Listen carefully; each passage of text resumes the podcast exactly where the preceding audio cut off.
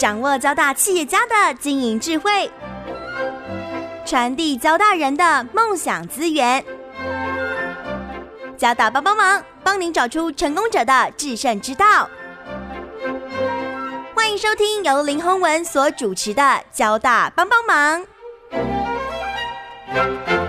各位听众朋友，大家好，欢迎收听华语电台《交大帮帮忙》节目，我是主持人林宏文。啊，今天很高兴呢，我们要为听众朋友邀请到捷克邦的创办人林文康哦，来跟我们分享。那捷克邦呢，光听这名字大家就知道。他们是国内在做居家清洁哈一个很重要的平台，说不定我们听众朋友已经有在杰克邦的平台里面哈，请阿姨到家里来打扫。那我想呃文康呢，这个我们交大电机系、交大经营管理研究所毕业，我想他是非常年轻，不到三十岁哈，但是他已经呃创办了杰克邦，已经将近呃应该是五年多的时间了哦。那呃，杰克邦目前在国内应该也是在这个居家清洁领域里面哈，我想应该是一个领导的品牌啦。今天要邀请文康来跟我们分享哈，他怎么样创办创办这家公司，而且我一直觉得，哎，其实有很多行业的进入障碍是很低的。那怎么样把一个进入障碍低的产业哦做成功，其实这难度是很高。今天文康可以来帮我们解说一下这样的一个疑惑了，所以我们先邀请杰克邦创办人林文康跟听众朋友先打一个招呼。嗨，各位听众，大家好，我是阿康林文康。那杰克邦呢，就是像刚刚学长有讲，它是一个可以帮你很方便预约一个阿姨到府服务打扫的一个呃 A P P。那我们也有网站。那跟过去你要去找打扫有个最大的不同，就是呃以前你可能至少要打个电话啊之类的。那我们现在直接透过 A P P，可能三分钟你就可以完成呃预约好日期跟时间，甚至你可以看到服务人员的长相，然后他的评价、价格都可以一次完成。对，大概是这样。这大概就是我们做 Uber 哈，那这个会看到这个驾驶人啊、车子啊，哦，这个样，他那个车子是什么型号啊，等等哈。对对对，其实我们就是把类似 Uber 呃的模式啊，去搬到这个服清洁服务人员身上这样做。我我从一个消费者的角度来来看这件事情，我觉得一个很清楚，就是说。哎，怎么样请到啊？就是说一个阿姨来家里打扫，打扫的很干净，嗯，啊，很负责，而且因为进到我们自己家里来，嗯，安全性，嗯，哦，这可能也是一种考量，是，所以我相信你们在。训练这个阿姨一定都有一些步骤，对不对？是因为呃，毕竟她是一个道服服，然后呃，而且可能一小时至少要四百块以上，所以有两点很重要。第一个是呃，道服的安全性嘛，所以我们的所有的服务人员不只是阿姨啊，其实你可以发现我们还有也有男生，也有年轻人，哦，他们基本上都一定要有良民证。那我想这是最最基本的。那第二点是呃，一小时收四百块以上，那你至少。不能跟说，哎，跟你自己打扫是差不多的感觉吧？所以 他必须要有一些专业上的训练。所以我们有跟呃中华民国家事职业认证协会他们去合作课程。我们的清洁人员呢，在上线前他们会去接受那个协会的呃课程，然后得到一个通过课程的证书后，那他们就可以上线去接这个清洁的 case。所以在安全跟专业性上面，我想都给我们的客户有一定的保障。对对对，哎，那你们在选？阿姨，或者你刚刚讲也有男性嘛，哈，你们在选的时候有没有什么特别的条件？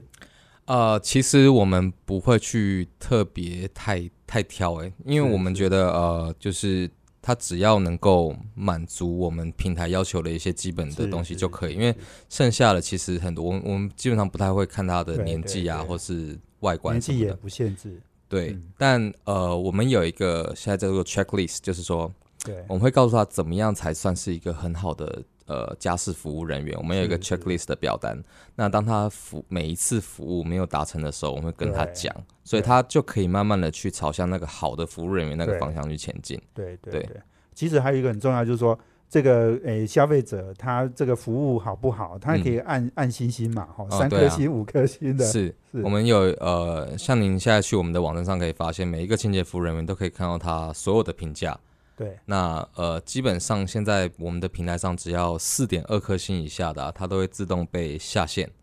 哦，对，因为哦，四点二以下就不行了。呃，对啊，四点二以下就不行了。哦，所以呃，基本上一定要四点二以上。是是。那四点二以下的话，我们就会去辅导他说，观察他过去的服务到底出了哪些问题，我们看一下客户给的一些反馈。这样子。是是是，OK，哇，所以这个其实这样听起来有各种你们在必包括你的训练评估，然后其实更重要是消费者的回馈，对，哦，作为你们这个评估的一个标准。对，其实消费者回馈算是我们现在呃累积比较好的一个呃资料库、数据库，所以我们已经累积了上万笔的回馈，是那每一个清洁服务人员都可以很清楚的看到，那其实消费者也会比较放心。对对对，其实这整个 model 跟 Uber 哦，或者是嗯。其他相关的这种平台式的哦，嗯。现在你说 Food Panda 哦，都都大概都很像嘛。是啊，哎就是呃这个模式，其实我们当初做杰克邦就是观察到呃国外也有人把 Uber 的模式复制到家事人员身上来做，对所以当初我们决定来诶在台湾试试看。那其实是诶这样做一做，其实发现诶蛮蛮对。蛮 OK 的这样子。对对对，哎，不过我我我想了解，就是说，因为虽然大家是商业模式类似，嗯。可，是每一个行业还是有它不同的特性，对不对？对，哦，因为我们做这个家事服务，感觉好像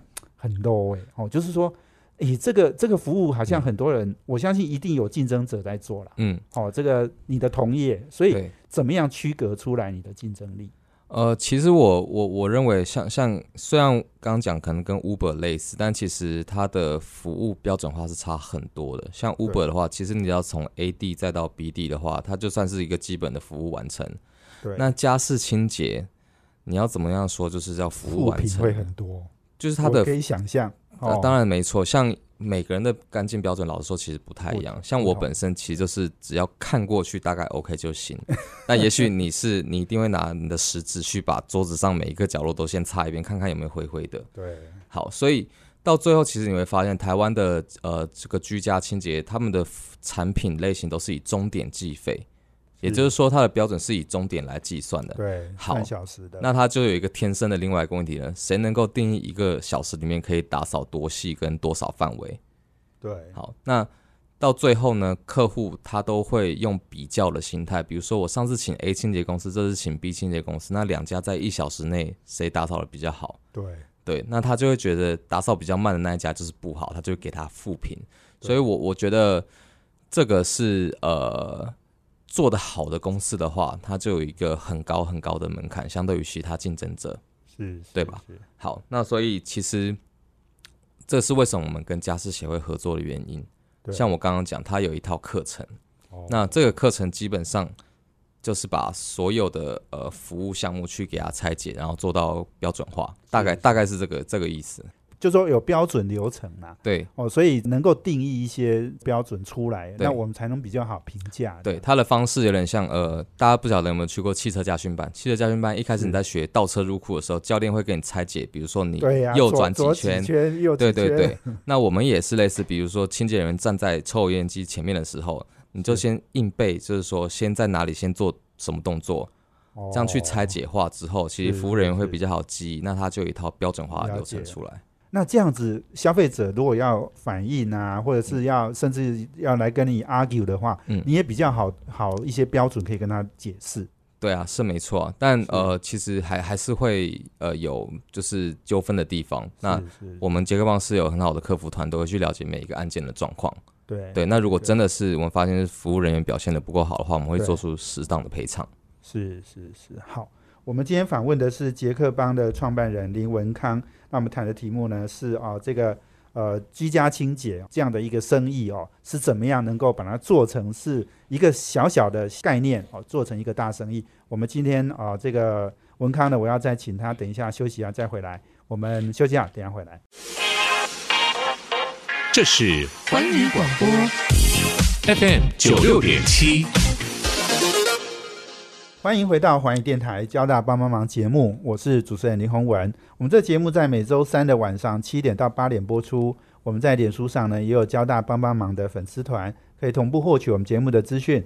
那我们今天邀请的贵宾呢是杰克帮创办人林文康。那我们谈的题目呢是呃怎么样把呃这个居家清洁哦呃做成类似哦像不管是 Uber 啊、Food Panda 啊、哦、这样的一个平台啦。那刚刚呃文康跟我们分享了，呃，怎么样把呃我们的流程标准化？其实这是一件很重要的事。嗯哦我相我相信其他的呃这个商业模式，你说 Uber 啦哦 f o o Panda，我相信他们也有标准流程是哦。这个这个标准流程如果能够建立起来哦，我想这个呃你你推动你的业务一定会顺利很多。是所以刚刚讲到就是说，把这个标准流程呃建立哦。你说你刚刚是说跟家事协会嘛哈合对没错作嘛哈，嗯诶，我以前没听过这个单位诶。OK，其实这个家事协会，老实说算是呃我们一群就是想要在家事这个领域去做一份贡献。那呃我我其实也算是发起人之一，老实说对。那当初为什么要做这个协会，就是因为想要做一个标准化的课程训练，因为那时候发现台湾没有一个呃短时数，然后但是又扎实的训练课程，所以我们呃看了台湾一圈之后，就决定那算了，那就自己来做好了。于是我们就有刚刚讲，就是我我我想要复制汽车驾训班的概念，是是就是让一个新手从零分，那至少达到六七十分就合格就好了。是，所以我们就是把比如说厨房啊、厕所、阳台、客厅、卧室，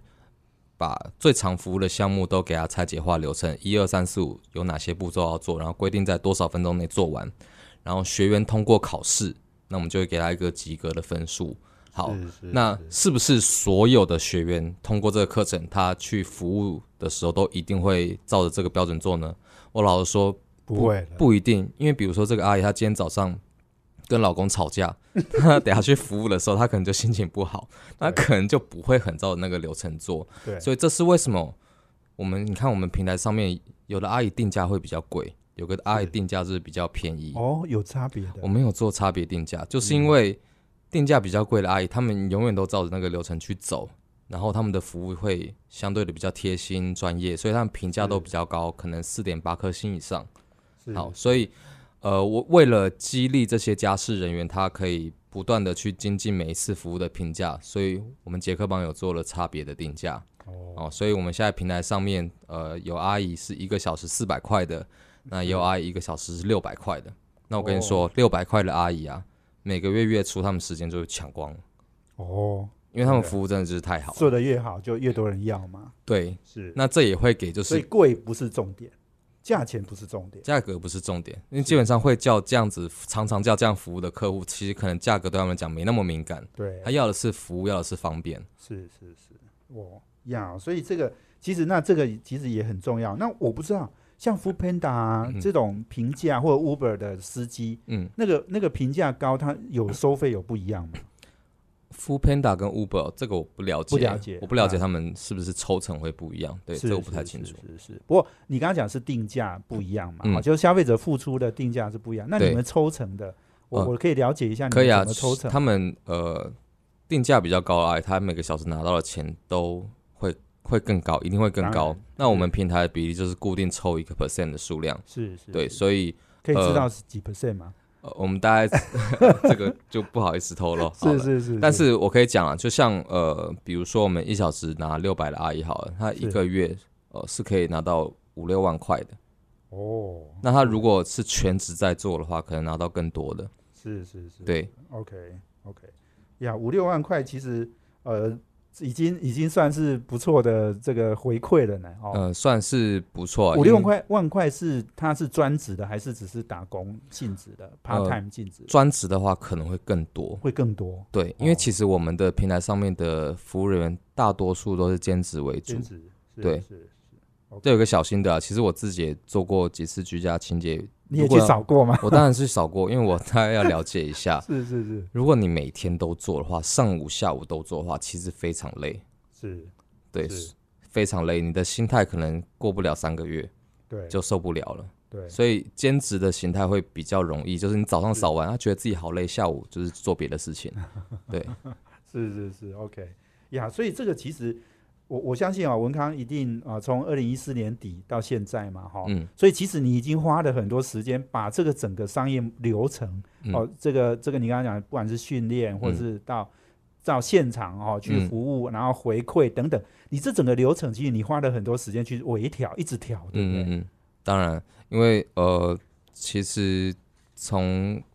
第一年开始真的是什么都不太懂，那时候可能就是哎、觉得哎随便找一个清洁阿姨，然后是哎她来我家扫，看觉得 OK 了就就过了。对，但是后来发现就是一定有反馈嘛，客诉率可能太高之类的。好那我们就加入了课程。好，那加入了课程之后，又发现说，呃，就是客户也有分种类，那有些客户是一年扫一次而已，那有些是需要常常扫的，所以我们需要不同的产品去支援不同的客户，所以我们又有呃，比如说有定期的服务，然后有呃，比如说储值的产品，我们要设计各种不同的东西来去搭配不同的客户。是好然后可能途中又发现，哎，我们发现这个阿姨她新进的阿姨，她可能三个月是一个考验期，所以我们要想办法怎么样辅助这些新进的清洁人员，不一定是阿姨啊，新进的清洁人员她熬过前三个月，是，所以我们可能当中又有尝试的，就是哎，我们设立一些群组啊，让家事人员们互相打气，然后前辈就是给后辈去打气，是这样子对，然后就是其实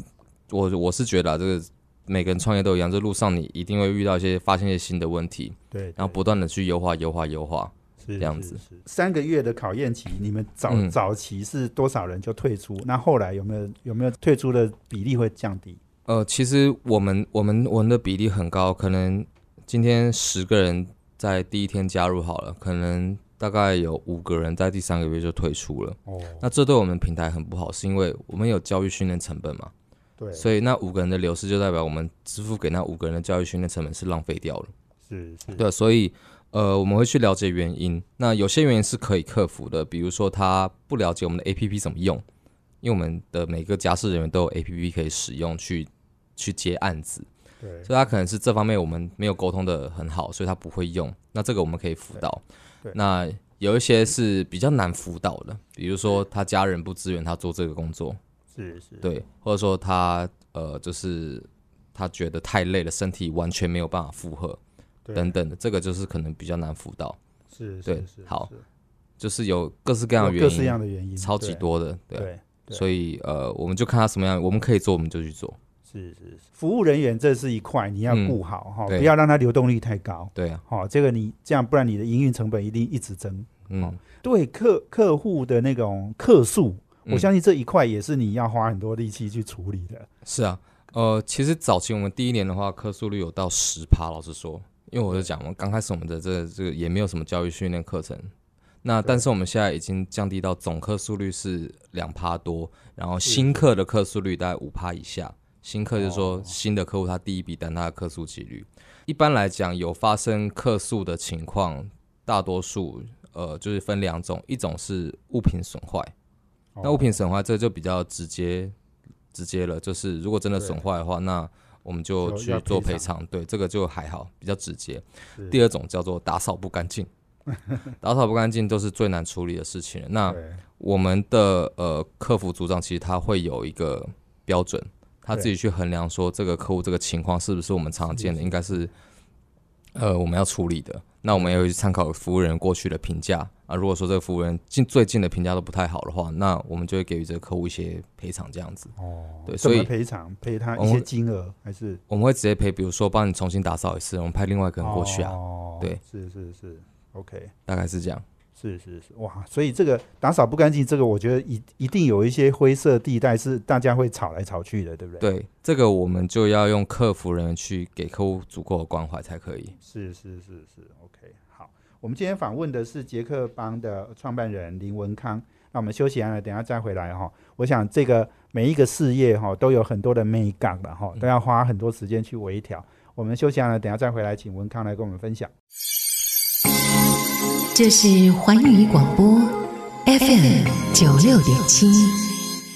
欢迎回到环宇电台交大帮帮忙节目，我是主持人林宏文。我们今天邀请的贵宾呢是杰克邦的创办人林文康。那我们谈的题目是居家打扫也可以变变成是一门大生意啦。杰克邦呃，目前你们的年营业额应该是我相信是这个领域里面的龙头啦。杰克邦能够做成功哈，我相信诶这个领域里面大概要再进来的人也不太容易哈，因为好像台湾市场也不大。我可以想象哈，就是。嗯诶，你说一个小时四百块到六百块，那你们如果抽个几 percent，但是你还有很多的音乐，所以你其实这个是一个利润不高的一个行业。嗯、哦，是。是不是文康也来跟我分享一下你经营这样的一个事业的一一些心得，好不好？嗯其实，嗯、我在做这个题目之前，我就有去了解很多的清洁公司他们的一些管理上的制度。对因为比如说我一天有二十个清洁人员要管的话，传统清洁公司它都是会有一个一个督导的身份在。那一个督导他其实一个月就是最多就是管控二十出头个阿姨。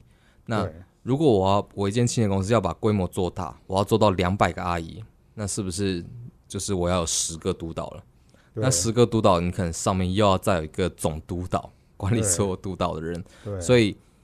传统的清洁公司要把规模做很大的话，它就要靠人力去堆出来这样的营运结构。对好，但是要想清洁服务它本身，像我们刚刚讲抽 percent 嘛，万一只有抽个二十 percent，是，其实利润是不多的。好，对那但是如果说这个二十 percent 它是稳定，每周都固定回来的话，那其实也 OK。对，但但他往又没有，对，居家清洁刚刚我们有提到说，客户有分很多种，那很多都是可能一年只扫一次，或者他半年扫一次。他。大概一年呢，就是吼很脏的时候让你来扫，对不对，就就是年度的大大扫除，年度大扫除，所以它的呃客户是频率比较低的，对。然后也不太稳定，所以就会造成说传统的清洁公司要做到很大的规模很难。是是，那为什么我们现在这个模式可以做到相对有规模？就是因为我们是像我们公司有养了八个工程师，所以我们的系统是做的很完善的。我们今天呃每个礼拜都有将近四百个服务人员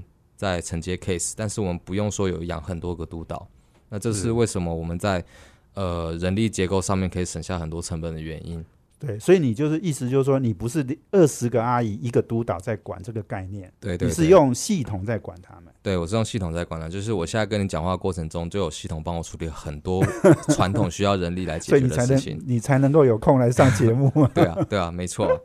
是，所以这个这个用 App 好、你刚刚讲用工程师用 App 设计很好的系统，嗯本身应该是我们交大我们最厉害的地方嘛，哈、这个其实这个就是相对的嘛，就是相对我跟其他的清洁公司的老板来讲，差异化。我比较有这方面的 know how 嘛，对。对啊，我比较了解这些事情。是是是呀，哎、不，我另外另外想到就是说，你刚刚讲的，就是说哈，客数啊等等嗯。哈、那个其实也是要有一些品质管控的一些嗯流程嘛，哈、是或者是一些制度嘛。对我们怎么做这件事呢？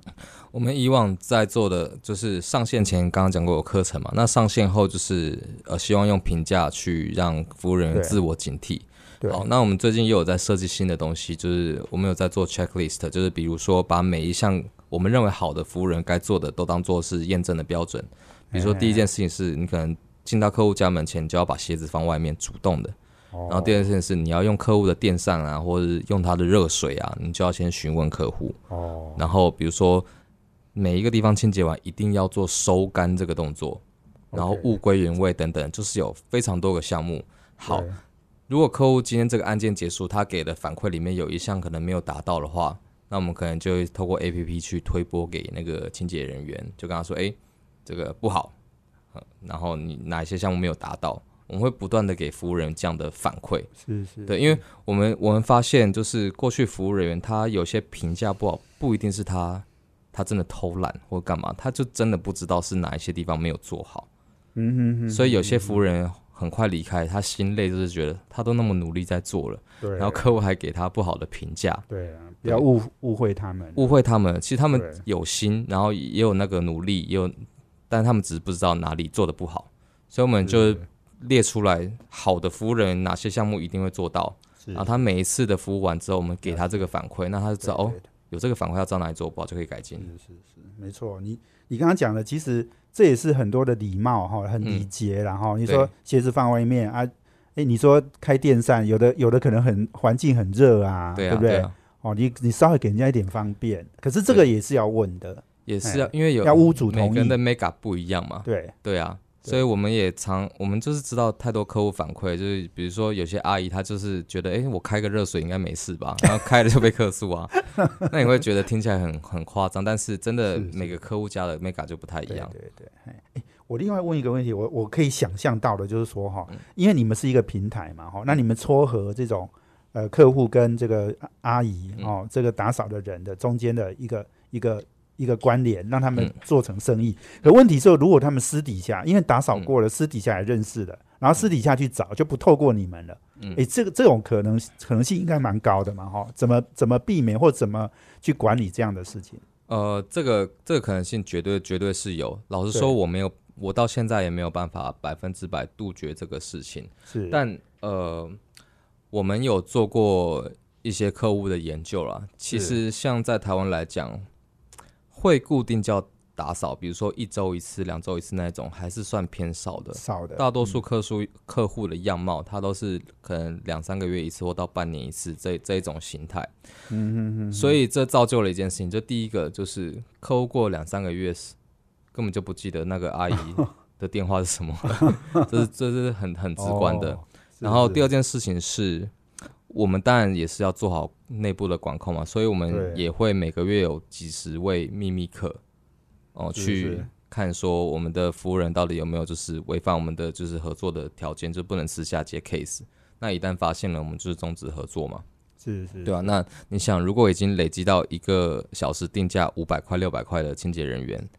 那他要不要去冒这个风险对去去做这件事情呢？因为他一旦被发现了，那他就是直接所有 case 都归零，哦，那他要自己想办法去去去接案子嘛。是对啊，所以我们有做一些适当的管控，但是可不可以做到百分之百杜绝？我在强调，也真的是很难。很难这件事情我已经跟国，我跟欧洲做最大的平台，跟美国做最大的平台，跟大陆做最大的平台的一些创办人或是高级主管都聊过，是每个人都在问对方说：“哎、你们到底怎么解决这个问题？” 然后每个人都说：“我们也没有办法百分之百解决这个问题。是是，所以所以这件事情，我觉得呃没有很简单，对，对，但我们一直在想办法找新的呃产品方式。去避免客户有这样的行为，比如说我们最近推了一个叫做订阅制的清洁服务，是是是。就是呃，客户你只要呃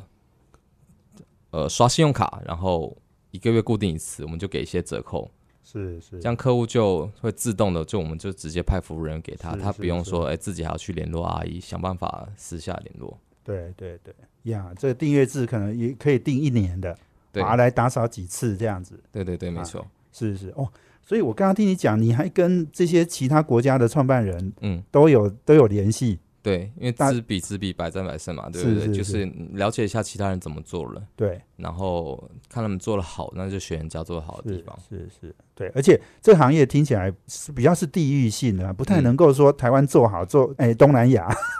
哦，就听起来好像不太每个地区都不太一样，真的不一太一样，因为那个跟人啊，嗯。跟客户哇，那个都太太多文化跟什么的差异了，对对没错。我们今天访问的是捷克邦的创办人林文康，那我们呃休息一下呢，最后一段呢，我要来请他跟我们分享哈，因为他自己的工作、求学、工作跟创业的历程，其实也是蛮特别的哦。那我要请他来跟我们分享为什么切入这个捷克邦这样的一个创业。我们休息下，等一下回来。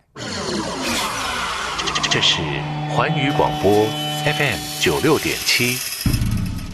欢迎回到环宇电台交大帮帮忙节目，我是主持人林宏文。我们今天要邀请的贵宾呢是捷克邦的创办人林文康。我们谈的题目是怎么样把清洁打扫哦变成是一门生意啦。这个文康刚刚前面三段讲到很多怎么样经营平台哦嗯这样的一个过程哦，我很有兴趣，就是文康很年轻，好像你的工作经验，哎、这个你好像没有很正式的在某个公司工作哈、嗯就是。诶，从交大毕业之后，要不要跟我们分享一下，就是好为什么会走上创业这条路？好，呃，我当初其实走上创业道是因为我研究所念交大经管所，然后那个时候有加入呃交大天使投资俱乐部去做实习。那这个俱乐部我简单介绍一下，它大概就是每两个礼拜啊会去 review 呃很多的创业团队要来募资的一个机构。那我那时候作为实习生，我就做了，我就看了很多家公司的创业过程什么的。那当下就是有燃起这么一点创业魂，就想说不行，我一定要也要创业。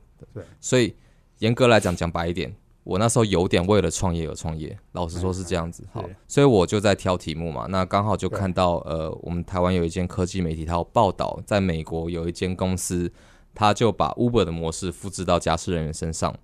好，那当下我我调查一下台湾清洁公司目前的一些状况，那我觉得诶。呃，在网络这一块好像是还比较弱，所以我就觉得，诶，那我懂网络，那我透过网络来做这个事情，应该是有一些竞争优势的，是，所以就决定来做这个杰克帮，对跳下来做。对对对，所以你那时候可能有你刚刚讲在天使俱乐部很多人都来报告嘛，对不对？嗯嗯嗯。啊，你你看的感觉怎么样？就是那些人的创业品质，或者是创业的呃，呃其实我我觉得大部分都是很很厉害的创业家，然后也很辛苦。那呃，只是我觉得说创业这件事情，其实对于每个人生阶段，它都有不同的成本。那是对于已经结婚来讲，他可能就是金钱啊什么的，还有家庭的负担，那些他的机会成本。但对那时候的我学生而言，我觉得，哎、哦我只我的成本只是时正没什么好间而已、啊，没什么好输的，没什么好输的。然后他们都可以做创业，那为什么我不行呢？是是对，所以我就决定，那好，那我就来做创业。是是是 OK。所以呃，你在 Angel Club，你的你算是实习生对，我是实习生，哦，所以呃，这个实那实习多久？实习一年多，一年多，你就决定出来创业？一年多。对，其实中间还有一个小插曲，因为在呃实习一年多之后，其实我有到北京大学去做交换学生，OK，然后那时候在大陆就很很火红这种叫 O to O 创业，就是你所有的服务加上个网络，它就会做，就一下就可以做的很大。所以大陆有什么洗车 O to O 啊，外卖 O to O 啊，那时候然后清洁 O to O 全部都有，那我就觉得，哎、这个台湾一定也可以做得起来。是是，所以就是各种的环境条件下，我觉得现在就是时机了。是是是，哎，说不定大陆这个给你的洗礼嗯，影响可能冲击更多，对不对？其实蛮大的啦，因为那时候就就是大陆那时候热钱非常的多，超级无敌多，我就觉得嗯，好像做什么事情都会有人帮助你，是是是，那就干脆在台湾做。那很幸运啦，我们也是刚开始做的时候就被呃科技媒体报道，那我就觉得哎、这件事情做得起来，那就真的认真开始做。对对对，哎，那你后来找到也找到另外两个人嗯。跟你一起创业，对不对？哦，对，哎，呃，因为那时候我们做这个系统平台需要工程师嘛，所以是。呃我就在你不就是工工程师吗？我其实不算很会，我其实我们你那个电电机系电机系的毕业的，你没学到，我们可能写那个 IC 设计的 code，我们可能写呃是。韧体语言，但是我们比较少碰到电那个那个叫什么资工的电脑哈，资工的这个资程式工的对哎资工的程式语言，所以我不太会写网页或不太会写那个系统，所以我必须要找工程师。对但我没有请钱，没有我没有钱请工程师，所以我只能找人合伙。是是，所以我在呃有一个网络论坛叫 PTT 嘛，大家都知道，现在在上面还找得到我的文章。我在上面说，诶，我有一个呃清洁平台，想要找工程师加入，然后是请私信给我。然后在那个周末，我就在北车前面的赫哲赫哲大楼那个一楼那个麦当劳，我们面试了二十多个工程师，然后最后找到了就是后来的合伙人，然后他们是是。一对夫妻，然后他们的呃技术能力也很不错，所以我们就一起来做这个项目。OK OK，我我好像看到你写过一篇文章，是后来呃，在今年好像你们、嗯。你们就呃很和平的分分手了，对吧？哦，对啊，因为其实这个呃，应该很多就是大多数大多数有创业的人可能都会经历这个过程啊，就是说是。你呃创业了五六年之后啊，那其实大家的理念上可能会有所不同。对，那我觉得就是呃，终极目标是让公司维持呃该有的速度成长前进。是好，那过程中的方法可能是拆伙啊，或者怎么样和平分手，就谈好了就好了。那最后我一定要达到我的目的，就是公司有继续有我想要的速度去前进。是是是，对，所以你就把两位诶、应该是共同创办人的这个股份买下来，呃，对，嗯没错。那你现在就就是要在全心全力的经营。哦，对啊，当然当然是这样，一直以来都是全心全意要经营啊，对啊，是，哎、我我们刚刚提到就是说，哈，呃，杰克邦现在主要的业务，嗯哦，是这个清洁、哈、对打扫这样这一块嘛。那这一块你刚刚也讲，其实它的利润不是那么的好，嗯，哦，所以你长远的经营的理念，还有就是说你要不要再开拓一些？我知道你好像也有新的事业在做了，杰克邦的话，它呃接下来的发展就是以呃就是增加就是我们客户数量，然后增加回购率为为为前提，然后继续做。那但是它有一些先天上的一些限制，比方说它就是增加服务人就是有难度了嘛，所以它没办法说我一下砸钱就规模化做的超大。对，那它是一个长期配合我们总体环境，因为未来这是老龄化社会，这种家事服务外包一定会呃市场越来越大，是是，所以它就是配合的趋势，就是慢慢的线性成长。好，那呃，因为我们公司还有一些行销资源，所以我们呃在去年年底的时候有做了一个另外一个电商的品牌，那叫做日日足量。那它是呃我们配合营养师去做了一个保健食品的品牌。对，那其实做那个相当于是我们去呃在电子商务这一块去做一些尝试啊。对那目前做的成绩也不错。比如说您各位听众，你现在搜寻 B 群，那我们可能就有一个文章在第一页的第一名这样子。是是所以 B 群哦 B 群啊现在很也很热门的这个保健食品，对，我其实我们就是配合说台湾现在的人口结构跟未来发展像保健食品它就是一定会越来越市场越来越大。是所以既然我们要做电商的话，那可以用这个题目来去做做看。对，对对对，OK。所以不过听起来就是说保健食品跟我们的清洁这个几嗯几乎是完全不一样的生意耶。呃，对我来说，就是我假设我认定自己是一个商人的话，那都是一样的，对啊，都是一样。那 是居家清洁它就是我的一个平台的项目，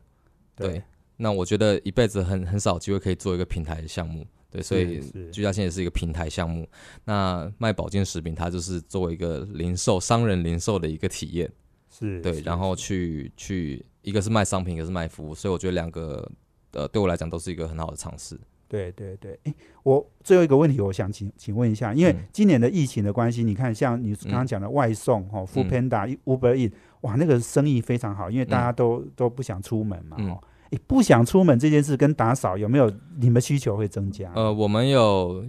其实我们总体来讲是相消掉了，就是说有客户因为不想出门，呃，他他就自己打扫就自己打扫了，对。呀，那也有客户就是他也不愿意让人家到家里来，他怕疫情互相感染之类的。那也有客户就是他觉得家里的干净是更重要了，对，所以他需要清洁，需要消毒。那我们看业绩来讲，他是有点相消掉的，老实说。哦，所以你们没有特别呃，这个疫情没有特别对公司带来没有特别好，也没有特别坏，是对，但是。还是相对于去年来讲，我们本来就保持着本来的成长速度在成长。哇，我想今天我们很高兴哈、跟杰克邦的创办人林文康哦，我们这样的一个比较很深入的访谈哈、其实也让我们知道，就是说，诶，这个行业其实也不是那么好做啦。任何一个呃事业要创业成功哈、诶，都要经过很长的一段时间的，不管是修改，不管不管是重新的。诶，把我们的生意模式不断的在做呃嗯精进啊哈，所以今天非常谢谢我们文康接受我们访问，谢谢。谢谢，我们谢谢我们听众朋友的收听，我们交大帮帮忙要帮大家的忙，我们下周见，谢谢，拜拜。环宇广播 FM 九六点七。